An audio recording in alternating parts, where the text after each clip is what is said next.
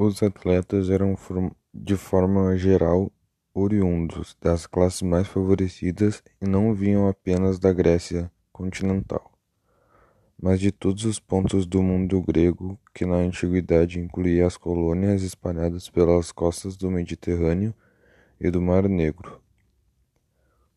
Os vencedores eram, de, eram alvo de homenagens de sua cidade. Poderiam receber alimentação, alimentação gratuita, terem estátuas erguidas em sua honra e serem cantadas pelos poetas. A participação das mulheres não podia acontecer nem na plateia.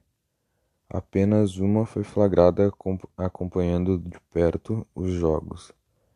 Calipa Tira entrou no estádio disfarçada de treinador.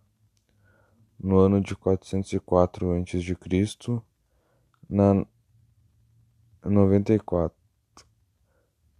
Olimpíada e não conteve a alegria de ver o filho, Psirodos, ser campeão no pugilato. Empolgada, ela invadiu a arena e deixou a roupa cair, revelando-se a todos os presentes.